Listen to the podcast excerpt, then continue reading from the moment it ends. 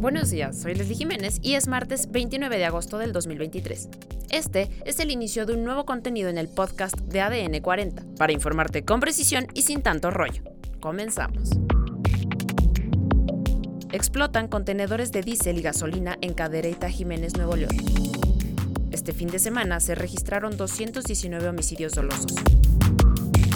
Domingo violento en Apatzingán, Uruapan y Buenavista, municipios de Michoacán. Fue desde las primeras horas de este domingo 27 de agosto en Michoacán que se desató la quema de autos, ataques a tiendas de conveniencia y balaceras en los municipios de Buenavista y Apatzingán. Según los reportes, fue en la carretera Apatzingán-Tepalcatepec, a la altura de la comunidad de Santa Ana en Buenavista, donde civiles interceptaron a un camión de carga para incendiarlo y cerrar la carretera. Se presume que los actos delictivos fueron propiciados por los Viagras, con el fin de interrumpir la entrada del cártel Jalisco Nueva Generación a la zona. Vamos a platicar con Jorge Fernández Menéndez. Cuéntanos, ¿a qué responden estos episodios violentos? Mira, ahí en Michoacán hay episodios violentos desde hace muchos años, hay un conflicto muy intenso entre grupos criminales de hace mucho tiempo.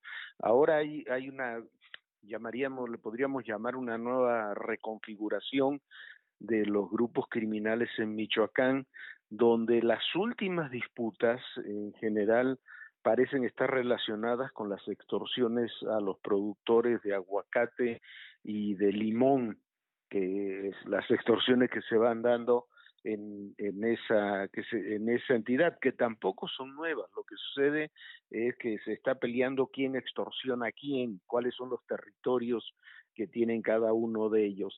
Y a partir de eso es donde se han ido dando estos enfrentamientos con eh, básicamente entre lo que sería la nueva familia michoacana, nosotros eh, las, apenas unos días hablábamos de cómo habían reaparecido los grupos de los templarios eh, en esa entidad, aliados con la nueva familia, y por otra parte el cártel Jalisco Nueva Generación, que se habría relacionado, se dice, con sus antiguos enemigos, que son serían los Viagras. Eso es aparentemente lo que está pasando en Michoacán ahora. En enero y febrero del 2023 se registraron 287 homicidios dolosos en el estado. ¿Qué está pasando con Michoacán? Mira, hay que recordar una cosa. Michoacán fue el primer estado donde hubo un operativo civil militar eh, en cuanto asumió el cargo el presidente Calderón, todavía en diciembre del 2006 era gobernador Lázaro Cárdenas, Lázaro Cárdenas Batel, en aquel entonces, y, y se venía arrastrando una situación muy, muy difícil desde 2003, 2004.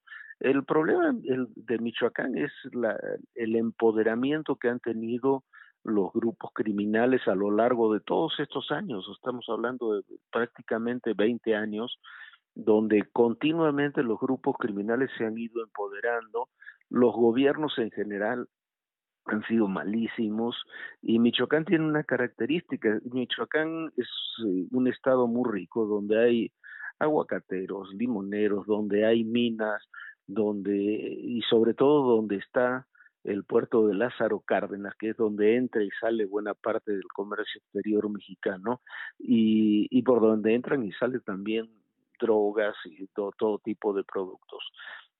Y eso es lo que está en disputa en Michoacán. Como no ha habido autoridades, que, realmente ha habido muchos operativos, eh, Calderón hizo uno, Peña hizo otro, el actual gobierno ha hecho otro, pero ninguno ha tenido el éxito eh, que deberían haberlo haber tenido. Lo cierto es que lo, lo que crece, lo único que ha crecido es eh, los grupos criminales. Cambian de nombre, cambian de líderes, a veces este, algunos de esos líderes son detenidos, no todos, pero como no ha habido continuidad, cada vez que cambia un gobernador cambian, cambian también las cosas, eh, la única línea la única línea de continuidad que tenemos es que cada vez los grupos criminales son más poderosos y se han extendido a muchos otros ámbitos. Ya no, ya el tema no son ni siquiera las drogas, que lo son, por supuesto, pero ya son, por ejemplo, se apropian de minas, eh, las hacen trabajar, se apropian de plantaciones de aguacate, se apropian de plantaciones de limón, de otros productos, eh, cobran extorsiones, eh, son los que controlan el territorio en, en, la, en, la, en la mayor extensión de la palabra. ¿Qué grupos están disputando la entidad? Mira, eso es, eso es la zona de tierra caliente, ¿no? Pero que tiene repercusiones después en otros lados. Pero es eh, la información que yo tengo es que serían los grupos de la familia michoacana apoyados con comentarios, los Viagras por otra parte que estarían ya relacionados con el cártel Jalisco. Eso no me queda del todo claro, pero eso es lo que dicen en áreas de inteligencia del gobierno federal y, serían básicamente esos dos grupos. En última instancia, si, si tú lo ves, siempre ha sido la historia, la historia de Michoacán, siempre hay dos grandes polos. Hay muchos grupos criminales, hay quien dice que hay hasta 20 grupos criminales operando en la zona, pero siempre hay dos grandes polos, eh, uno de una forma u otra eh, con algunos cárteles autóctonos y otros relacionados directamente con el cártel Jalisco, que son los que los que los que concentran esa actividad. Bueno, lo de Michoacán ya se está atendiendo. Eh, fue un acto, pues también, más que nada publicitario, propagandístico. Eh, tomas, quemas de vehículos, eh, dos eh, incendios en Oxos. Ya, básicamente, afortunadamente nada de violencia en cuanto a pérdidas de vidas humanas. Eh, hay algunos detenidos, intervino la Guardia Nacional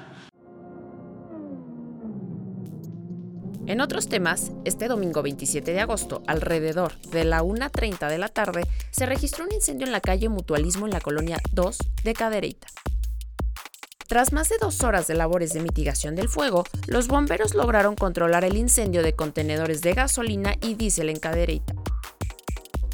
Hasta el momento, las causas del incendio son desconocidas. Solamente se confirmó que los contenedores de diésel y gasolina quedaron completamente consumidos.